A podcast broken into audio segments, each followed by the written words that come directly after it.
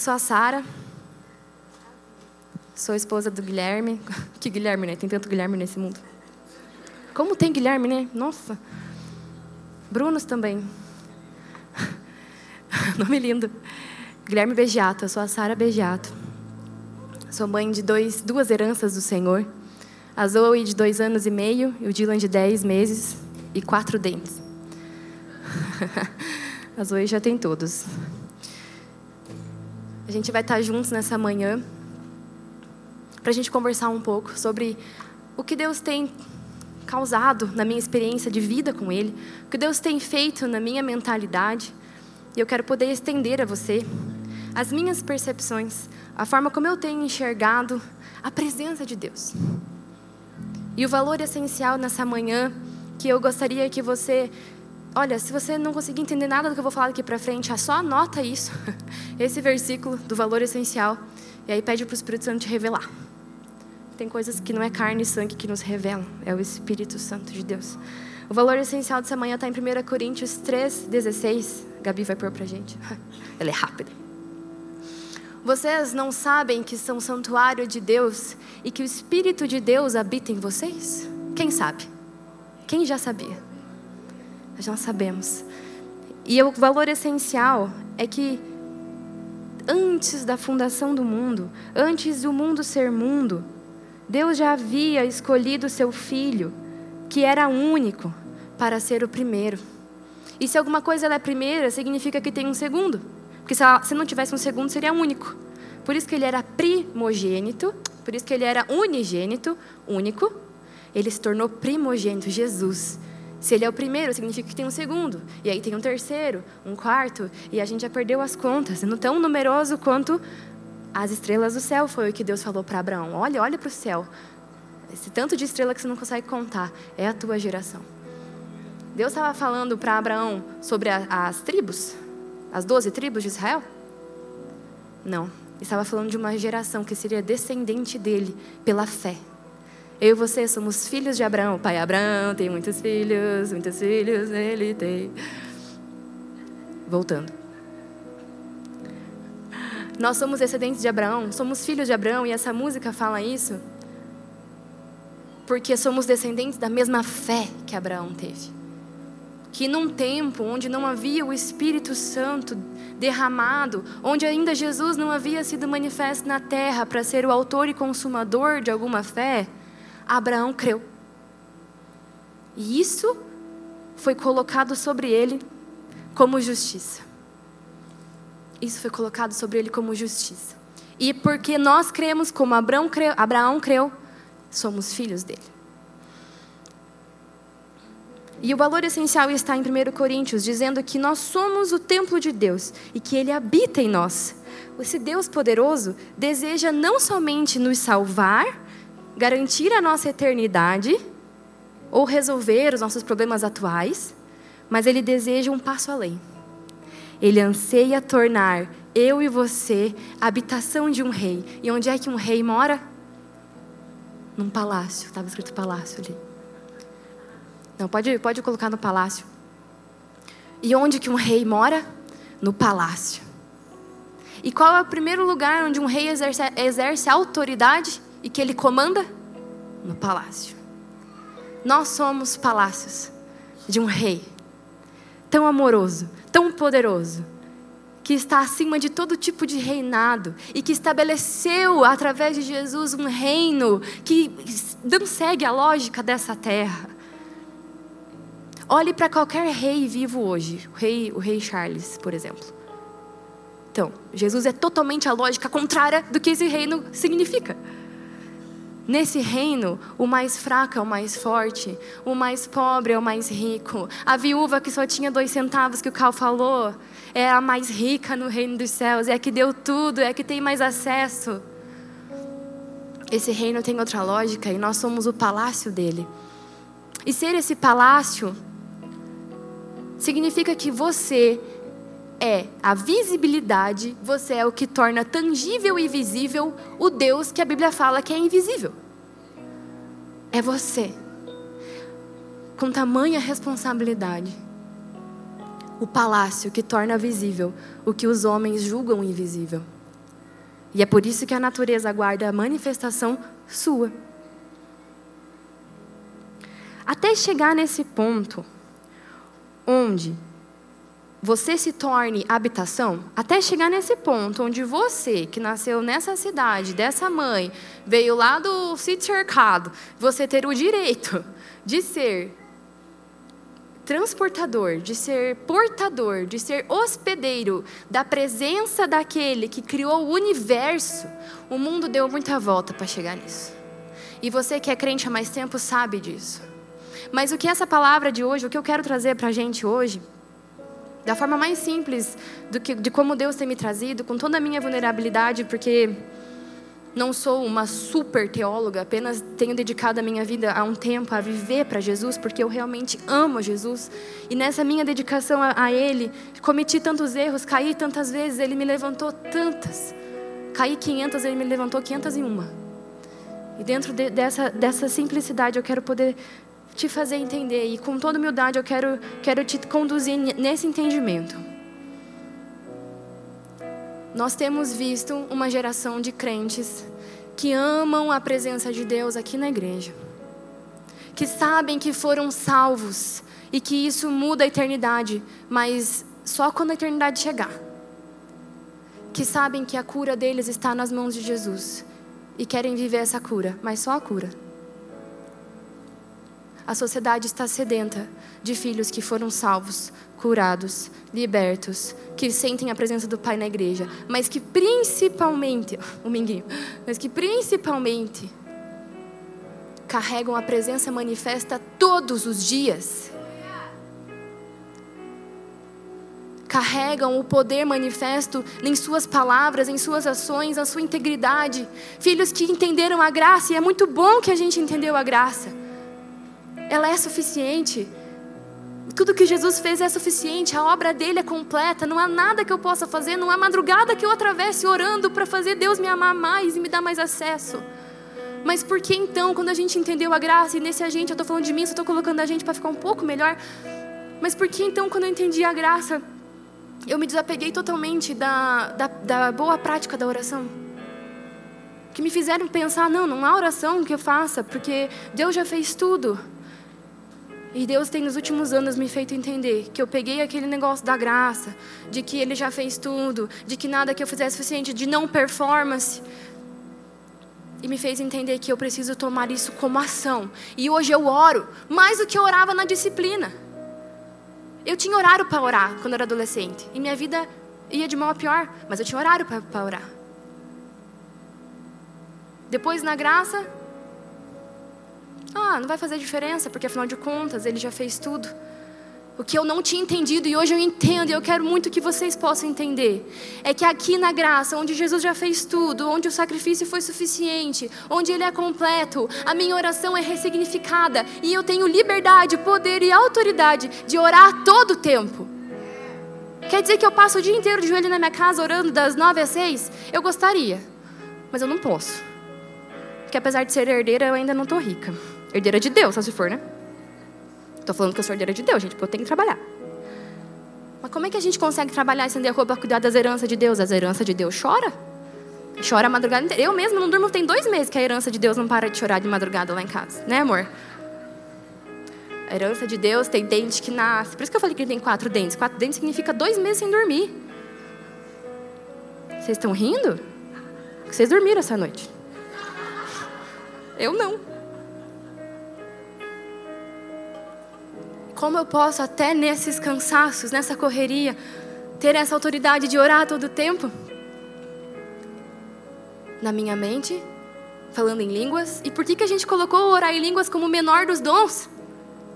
Porque a Bíblia diz que orar em línguas é o menor dos dons. Então vamos buscar outro dom. Queremos mais dom. Começa com o menor dos dons e Deus vai te dar um maior dos dons. Mas começa com o menor dos dons. Seja fiel no menor dos dons. Passa o seu dia orando em língua se for necessário. E eu sei que para alguns aqui, falar em línguas é um mistério ainda mais profundo.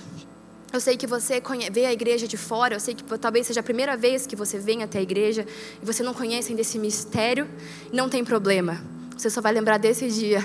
Daqui um tempo você vai lembrar desse dia. E você vai lembrar: nossa, hoje eu estou orando em línguas, mas aquele dia eu não entendi o que isso significa. Orar em línguas é um dos dons que o Espírito Santo dá. e Ele está disposto a derramar. E depois dele, você estará disponível a Deus para receber mais dons. E você pode sair daqui com aquela promessa que você sempre recebeu da irmãzinha do coque na igreja que te dizia: você tem um som de cura, você tem um som de palavra, você tem um som de sabedoria. Mas cadê? As promessas que a gente recebeu lá na infância de que nós seríamos usados, de que nós seríamos essa geração forte. Começa sendo fiel no menor dos dons. Se você ainda não sabe esse mistério de falar em línguas, não tem problema. Porque antes disso vem o desejo puro e honesto de se relacionar com um Deus Criador. Valorize isso. Até chegar nesse ponto de você ser a habitação de Deus, foi uma longa história. E para a gente começar, onde Deus habitava e onde Deus habita, vou gastar um tempo a gente falando sobre isso. Qual é o primeiro lugar na Bíblia que fala onde o Espírito Santo estava, onde Deus estava? Gênesis. A terra era vazia e sem forma. Cara, eu falei que ia começar do início, eu estou falando que é literalmente do início. Lá em Gênesis 1. A terra era vazia e sem forma. E o Espírito de Deus estava onde? Pairando sobre as águas. Não era uma presença manifesta, mas era uma presença que parava sobre as águas. Então Deus cria tudo, tudo que existe, toda a natureza. E tudo que ele criou anuncia as suas obras. Salmos diz tem aquele salmo que diz, né, que os céus proclamam a glória de Deus e o firmamento anuncia as obras de suas mãos. Os céus é onde o Senhor está, nesse versículo, os céus é onde o Senhor está, assentado num trono, com anjos declarando: Você é santo, santo, santo. Então os céus proclamam a glória de Deus. Mas a natureza, e o, aqui ele está trazendo o firmamento, que é o céu azul que a gente vê, esse firmamento anuncia as obras das mãos de Deus. Ou seja, qualquer coisa criada pode denunciar as obras de Deus. Qualquer coisa criada pode anunciar como Deus é poderoso. Pensa nas quantas estrelas existem. Olha para o. Gente, vocês não, não, caem num vazio existencial quando vocês param para pensar nas nebulosas que existem no final do universo e quem fez isso? Isso pira minha cabeça. Olha o tamanho que é. Ou a profundidade do oceano. É incabível, não cabe na nossa mente, e ainda o homem tenta explorar. Olha lá o submarino que afundou lá no Titanic, meu Deus. Não vamos rir deles. Não vamos rir da versão reventada do Padre do Balão. A versão milionária do Padre do Balão. Se você não entendeu a piada, vai procurar no Google depois. Vai ficar explicando piada para quem não vê meme. Brincadeira. Mas é verdade. O oceano é tão imenso e profundo e a gente não consegue. Ele anuncia a, a, a glória de Deus anuncia a obra de Deus. O céu é tão vasto e gigante, tão distante, ele anuncia a obra de Deus. A forma como as marés se comportam é tão misteriosa e anuncia a obra de Deus. Os milagres que você recebeu na sua vida, os milagres que Jesus fez sobre todas as pessoas que o acessavam, anunciaram as obras de Deus. Mas só, ou seja, tudo que existe pode anunciar que, o que Deus faz. Mas só existe uma coisa na terra hoje que pode mostrar quem Deus é. Chocada que sou eu tudo que existe pode manifestar o que Deus faz, mas só você pode manifestar quem Ele é. Quem Ele é. E por que muitos de nós param no milagre que Ele fez? E não estendem esse relacionamento no dia a dia. Porque estamos já satisfeitos com a paz que a gente tem aqui na sessão e não queremos estender esse relacionamento ativo com esse Deus todos os dias acordando e perguntando: Senhor, qual a aventura de hoje? Senhor, qual partícula do seu amor eu vou poder experimentar hoje na prática? A pior coisa que o inimigo pode fazer na sua vida não é te colocar no meio da balada usando droga. Isso é óbvio. Não é você cair no adultério, porque isso é óbvio. Mas é te deixar aqui dentro, louvando a Ele de mão levantada todo domingo, mas viver uma vida completamente morna e sem sentido durante a semana. Eu estou falando porque é algo que eu vivi. Eu ficava, eu estava nesse banco, quebrada por dentro, pecando de segunda a segunda, de segunda a sábado, porque domingo eu estava aqui. Domingo eu não pegava. É verdade. Porque eu amava a presença de Deus. Eu amava chegar aqui e ser tomada. E eu era tomada, mesmo vivendo o maior do, pior dos pecados. Eu não estou aqui para te dizer que você é um grande pecador e que tua vida não vale nada. Pelo contrário. Pela graça, você recebeu uma autoridade de então ser santo. E eu não sei onde é que, onde é que a gente entendeu errado. Que a graça era sobre a gente não precisar fazer mais nada. E pronto, ficou nisso mesmo. Sim, é não precisar fazer mais nada, mas já ser santo. Já escolher a santidade todos os dias, porque eu posso, você consegue agora pela graça. Entende que ninguém conseguia? Entende que Deus faz, pediu para o pessoal do deserto lá, depois eu explico melhor a história, para o pessoal do deserto criar uma tenda, porque nessa tenda ele ia manifestar a presença dele, só um podia entrar na presença dele, e esse um não sabia se ia sair vivo ou morto de lá de dentro, porque ele podia ter pecado, e hoje você pode, com confiança, adentrar esse lugar onde Deus se manifesta e ter a certeza que você vai sair vivo. E a gente não entra. E o que Deus tem me mostrado é: você tinha um lugar de disciplina antes de conhecer a graça, e você achava que o que eu queria de você, Sara, era disciplina, que você entrasse no relógio de oração. Eu jejuava duas vezes por semana, eu passei muita fome, gente, para Deus. Passei muita fome. para Jesus. Não é porque faltou nada, porque Ele sempre proveu. E eu tinha um quarto que eu sempre orava, eu fechava minha porta, meu quarto simples, tudo improvisado. A parede era guarda-roupa. E ali eu encontrava uma presença manifesta. E aí o que Deus me feito ver é que só eu saí do quarto, ele ficou. Eu saí toda cheia de mim, me apoiando no meu próprio entendimento. De que agora eu sabia, agora eu tinha revelação, agora eu tinha entendido que nada mais era necessário porque ele já tinha feito tudo. Olha que simplória.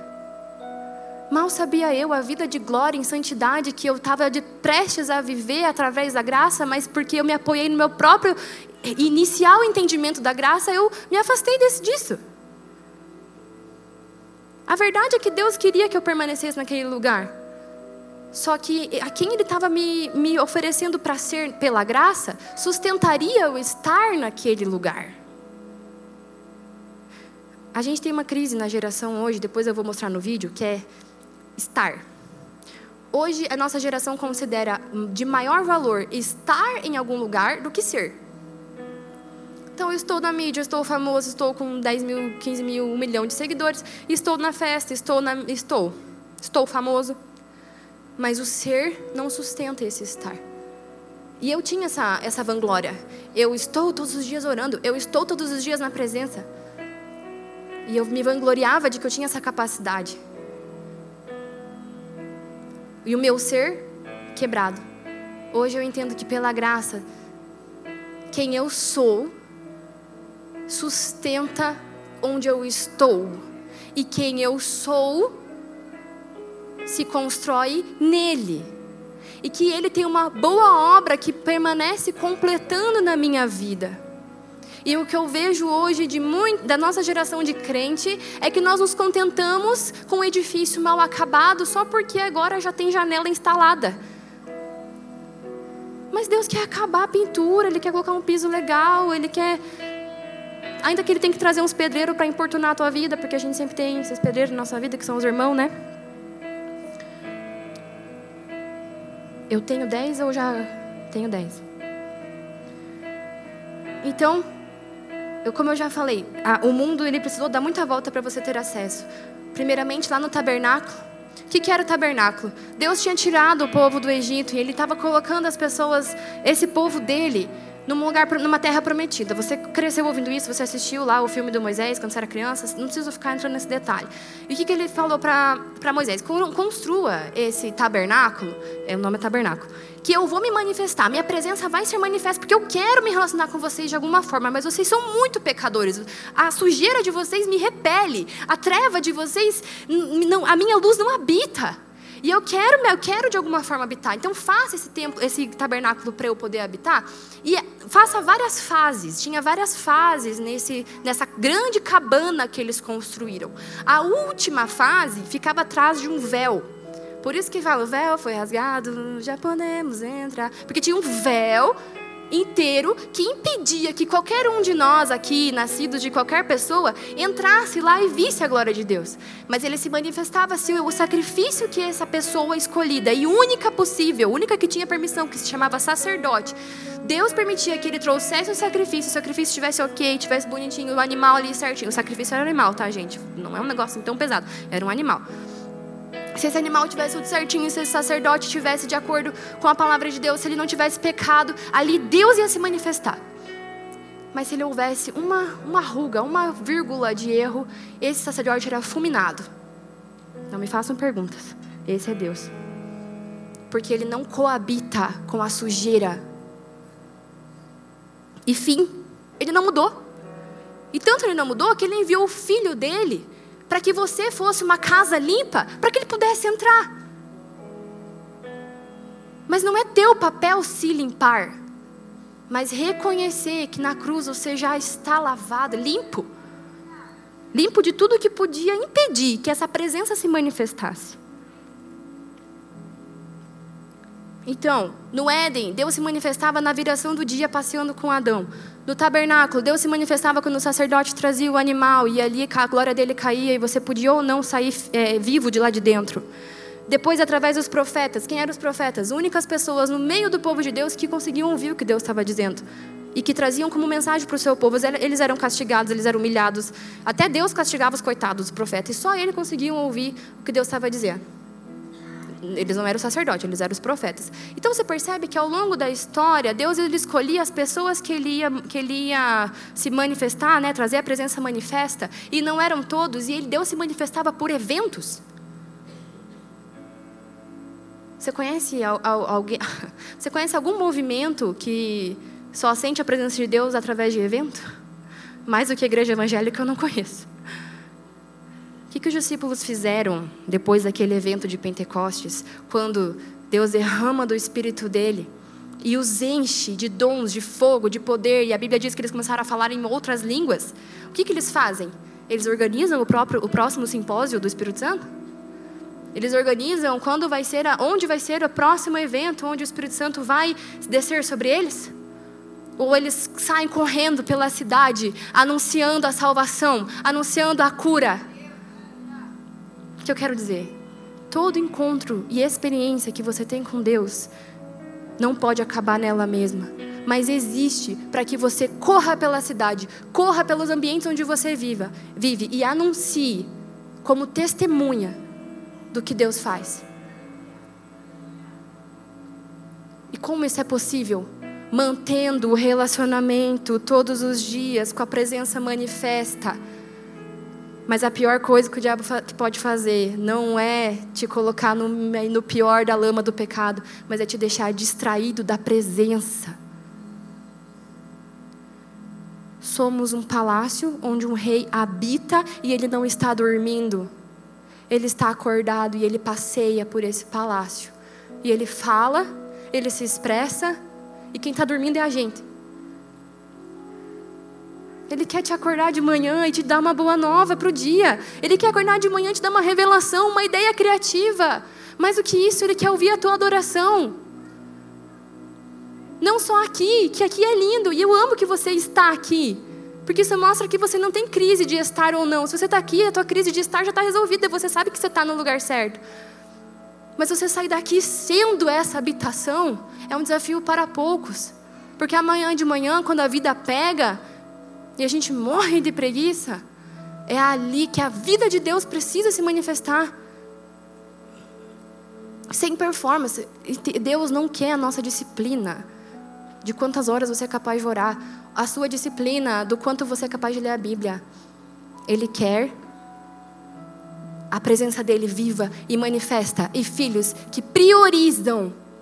Você percebe que aquele ranking que aquele ranking que, gente, que, as pessoas fazem, não faz sentido? Deus está em primeiro lugar na minha vida. É, a minha família está em segundo. E esses dias eu fui, fui. Tem um cliente meu que eu gravo podcast com ele. E tinha uns convidados no podcast. Casal top, assim, ricos, empresários. Agora eu tenho cinco minutos? Casal rico, empresário top. E crente. E eles, ela falando ali, não, Porque tudo que a gente faz, a gente. Né, a nossa vida, Deus em primeiro lugar. Só que a família é segundo. E a igreja só vem em terceiro. Aí ele interrompe ela. Não, amor. A igreja é quarto. Terceiro é trabalho. fiquei com uma. Nossa, me deu coitada da igreja, né? Primeiramente, a igreja é muito maior do que você conseguir colocar ela dentro do teu ranking. Porque a igreja é o corpo vivo de Cristo na terra. Não cabe no teu ranking. Segundo lugar, onde que está na Bíblia que é para você colocar Deus em primeiro, a família em segundo, o trabalho em terceiro, a igreja em quarto, o social em quinto, o, seus, o seu pet em sexto? Embora o pet seja o primeiro de muita gente. Não tem problema.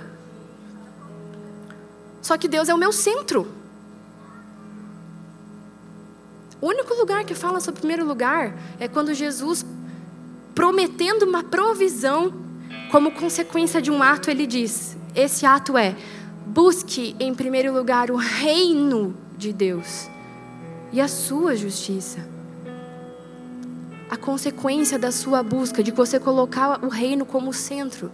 E o reino é paz, justiça e alegria, mas que se manifesta nas pessoas a consequência de você viver isso, em ter uma vida muito maior do que apenas resolver os seus próprios problemas e a sua própria vida financeira e vou ganhar muito dinheiro para eu dar o melhor para minha família e um futuro melhor. Cara, meu Deus, isso qualquer, qualquer pessoa que repete esse discursinho. Ah, eu quero. Não, quando eu crescer, eu quero estudar muito, quero trabalhar, quero poder ter minha, minha, minha independência financeira. Legal! E a gente tem que ter mesmo. Mas eu te garanto que você vai continuar com um vazio existencial, porque a vida da gente só faz sentido quando a gente coloca o reino. E a percebe que a consequência desse reino manifesto é provisão? Coloque, pois, em primeiro lugar o reino de Deus, sua justiça, e todas as coisas serão acrescentadas. Não se preocupe com o que vocês vão comer, beber ou vestir. Não se preocupar com o que você comer, beber ou vestir é uma consequência de colocar o reino em primeiro. Mas perceba que o versículo podia ser: coloque em, em primeiro lugar Deus. Deus em primeiro lugar. Aí em segundo a família. Não.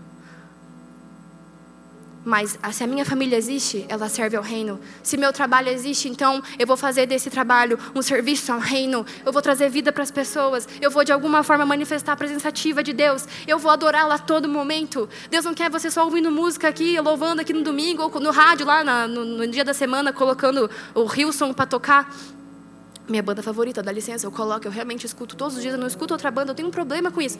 Mas, eu estava percebendo que a minha adoração estava virando curtir música. E não um altar dentro da minha casa, onde eu intencionalmente eu paro e falo, Senhor, o Senhor é entronizado nesse lar com adoração, com música, porque onde, o, onde a, o Senhor habita no meio do louvor. E o lugar que eu mais quero que o Senhor habite é em mim, nessa casa. Então seja adorado aqui, entronizado, exaltado. O Senhor é santo, o Senhor é justo, o Senhor está acima de tudo que a gente faz nesse lar. Cara, cadê aqueles que adoram desse jeito intencional, todos os dias, sem precisar ser guiados, mas porque eles amam o seu noivo? Você já viu algum noivado onde os noivos nem se falam? A gente quer ligar, quer falar, amor, liguei só para dizer que te amo. Nós somos noiva. E existimos para quem? Vou gastar três minutos agora só para passar um vídeo. Três. Nós existimos para colocar esse reino que são as pessoas, dar as pessoas em primeiro lugar. E quando um tabernáculo não foi suficiente, andar na viração do dia não foi suficiente, se manifestar pelos profetas não foi suficiente, quando nada disso foi suficiente, Deus mandou Jesus. E Jesus era a presença entre nós.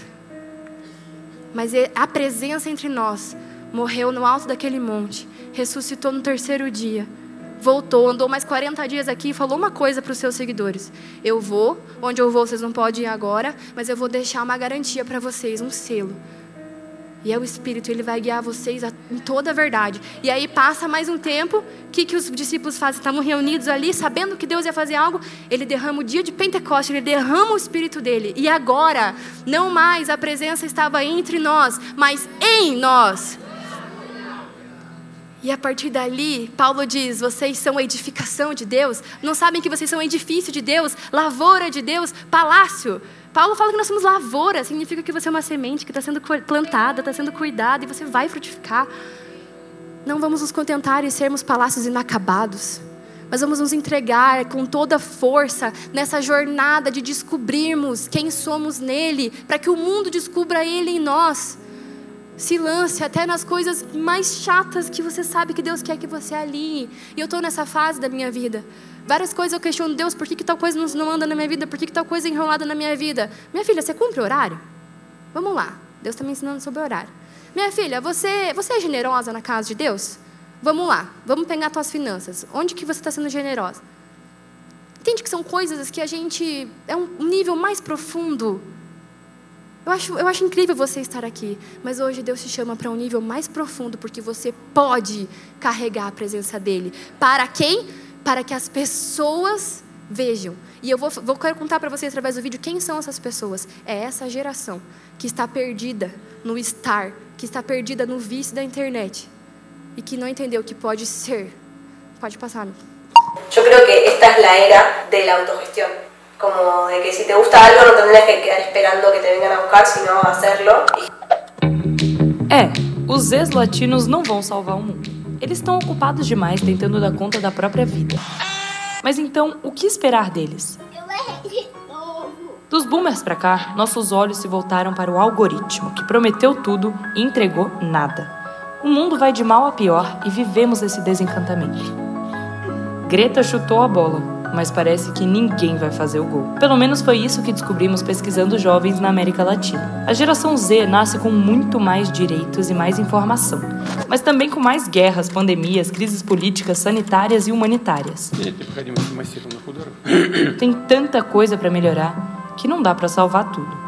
É cada um por si. E nessa estrada solitária, eles se protegem comprando. Melhor aproveitar o agora, já que o futuro é incerto. Tá tudo ruim, mas uma Balenciaga acalma o coração. Para eles, estar é maior do que ser. Os ex-latinos vivem em estado de experimentação, um recurso de sobrevivência em um mundo de incertezas e reflexo da era digital. É só dar Ctrl Z e começar de novo. Cultuam o efêmero e não ligam para nada além do hoje. Para a geração Z, estar vivo é estar sofrendo. Vai para o espelho e fala: parabéns, conseguiu viver mais um ano na Terra. E tudo bem, vira até piada. Põe isso na sua cabeça! Para de ser louca! Sentem na pele as crises globais, mas pelo menos está todo mundo mal. Eu quero viver como uma pedra, apenas existir e depois sumir. Quem sofre junto sofre melhor, e isso gera pertencimento. O humor autodepreciativo e nonsense reina, TikTok bomba. Não há vergonha em admitir que está mal por dentro, desde que esteja brilhando por fora. Consumo é autocuidado. Encontram nele uma série de sensações que a vida não entrega. Eles querem muito, mas têm pouca grana. Dizem que o trabalho dignifica o homem, mas eu só queria ser rico mesmo. Por isso, precisam comprar bem. It's so ugly! E comprar bem abrange duas esferas. De um lado, o high concept, onde Vale tudo para ser autêntico. Só pega a roupa que eu quero vestir e visto. E no jogo da diferenciação, existem algumas ferramentas de autoexpressão. Fui lá e comprei. Não tenho onde guardar, não sei como que eu vou manter, mas o importante é fazer cagada para adubar a vida. De um outro. Eu creio que. Que lindo. Parabéns, moça. Quem nunca? Essa geração sabe tudo, mas não é sábia. Essa, essa é a geração do autoconhecimento. Eles se conhecem, eles vão na terapia, eles têm inteligência emocional, eles sabem nomear o que eles sentem. Eles estão em tudo. Mas eles não esqueceram que para você realmente conhecer quem você é e o que Deus fez, você precisa conhecer a Ele. Não é autoconhecimento, é conhecimento que vem do alto para que você se conheça. Esse é o mistério que essa geração que você nasceu não entendeu. E foi para um tempo como este que o Senhor te ergueu e te edificou como um palácio. Não permita mais que a frieza das trevas diga que você tem culpa demais, pecado demais, preguiça demais para carregar esse reino, para carregar essa presença manifesta. Não aceite menos do que todos os dias viver para essa presença. Eu não estou te prometendo que a tua vida vai ser melhor depois disso, que você vai ficar rico depois disso. Porque o reino de Deus não é sobre isso. Eu estou te prometendo que você vai então entender por que, que você nasceu. E esse, esse vazio vai ter explicação. Essa falta de significado vai ter explicação. Eu tenho amigas que fizeram todo certinho, toda a carreira de estudo, que estão em cargos elevadíssimos em empresas. Elas têm minha idade e elas estão extremamente bem-sucedidas para essa terra. Mas elas sentam comigo e na nossa conversa de amigas elas dizem: Cara, eu não sei porque que eu sinto uma coisa que eu não. É um vazio. Ai, a Sara vai dizer que é falta de Deus. Eu falei: Sim, porque é óbvio. Você entende que é simples? Elas, eles sabem e é para essa geração que você carrega uma presença manifesta. Então, não tenha medo de lei, de religiosidade, não tenha medo de legalismo. Tenha medo de não viver queimando pela presença de Deus. Tenha medo de ser um crente só que sabe que está salvo, que sabe que Jesus pode te curar e acabou aí. Tenha medo disso. Mas viva o amor manifesto, porque só o amor vai lançar fora os seus medos e os dos outros ao seu redor. Só o amor vai transformar tudo. Você pode buscar os dons, mas a Bíblia fala que havendo profecias, elas desaparecerão. Havendo ciência, ela vai acabar. Tudo que você conhece vai acabar. Mas o amor não vai acabar de tudo que você julga que você precisava ter, de tudo que você julga que você precisava crescer. Priorize viver um amor, uma paixão inacabável e incendiada pela presença manifesta de Deus. E eu te garanto que Ele está no mesmo lugar, naquele quarto, esperando você entrar de novo, te ressignificando em tudo, pela graça. E para finalizar, aquele Hebreus 3, Lembra que eu falei que o, que o sacerdote ele não tinha confiança se ele ia entrar, sair morto da presença de Deus? A palavra de Deus nos promete que nós temos a confiança para sair vivos e entrar na presença de Deus. Não é esse, amiga.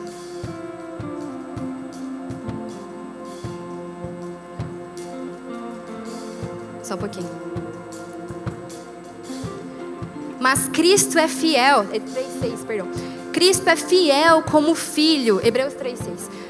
Sobre a casa de Deus. Olha, ele é fiel sobre a igreja, que é essa casa aqui.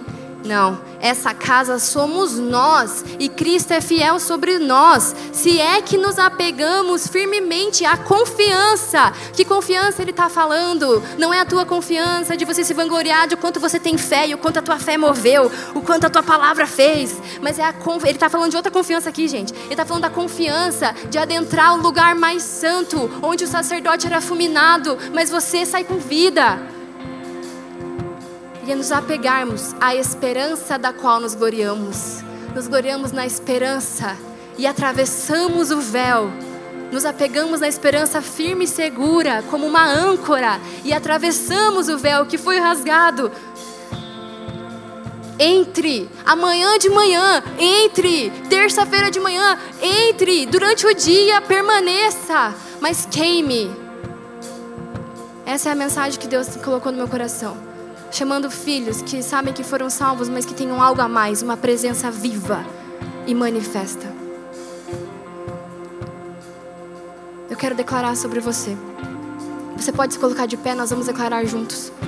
Senhor, obrigada, porque aqui cada um de pé é um palácio edificado. Um palácio onde o rei habita e esse rei está vivo. Um palácio onde os visitantes podem chegar e eles terão alimento certo que sai da boca dos seus filhos.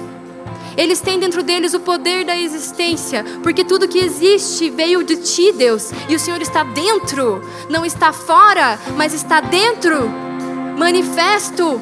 Eles são filhos que adoram em espírito e em verdade e que não passam mornos por essa geração, não passam com complacência por essa geração, mas pegam esse jornal de amanhã que esse vídeo nos mostrou e revelam a essas pessoas que existe pão fresco dentro delas, que existe água que não volta a dar sede e que esse é Jesus Cristo manifesto, porque elas queimam de amor por Ele, de paixão pelo noivo Espírito Santo. Abre os céus, a Sua presença manifesta sobre cada um aqui. E nos edificando como palácios, colocando a nossa vida sobre a rocha. E vai vir vento, vai vir circunstância, mas o Senhor vai fazer permanecer esse palácio em cima da rocha, em nome de Jesus. Em nome de Jesus, você pode começar a glorificar a Deus, porque Ele habita na tua adoração. Em nome de Jesus.